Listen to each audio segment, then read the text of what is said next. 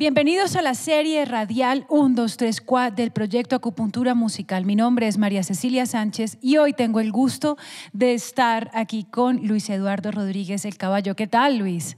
Muy bien, gracias. Feliz tarde. Bueno, cuéntenos un poco sobre su carrera musical. Yo empecé a estudiar ingeniería civil en, en la Gran Colombia, en la Universidad Gran Colombia. Pero un día llegó Alfredito Linares, donde yo vivía, y me dijo, le dije, ¿qué hubo, Alfredito? Hace tiempo que no lo veo. ¿Dónde está? Me dijo, estoy en Venezuela trabajando con lavillos.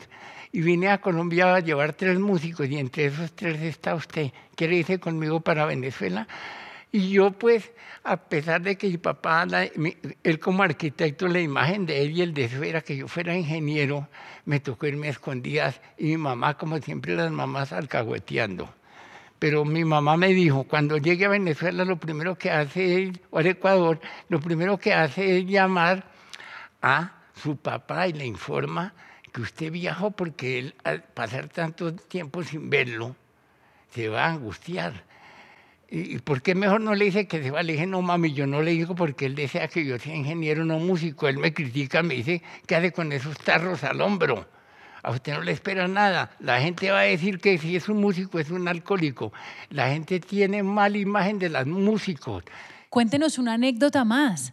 Te puedo contar una anécdota. Cuando estaba en la taberna mexicana, yo estaba allí en el escenario tocando con los univos cuando vi que llegó Alexis Lozano y Jairo Varela. Y Jairo me propuso que si quería pertenecer al grupo Nietzsche me citó en el estudio de grabación, estuve en 16 canales, fue la primera grabación.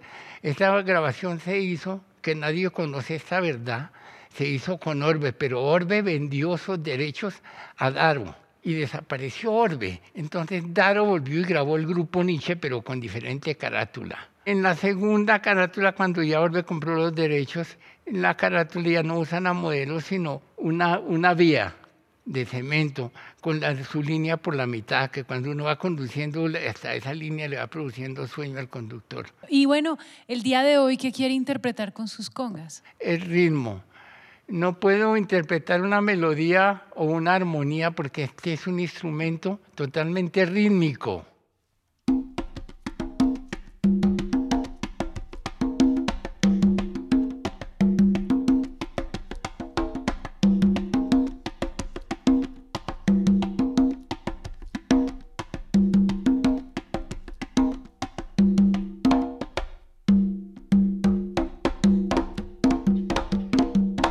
Una vida llena de música con batallas ganadas y batallas perdidas, pero con la convicción siempre de vivirla acompañados por las mejores canciones. Muchas gracias.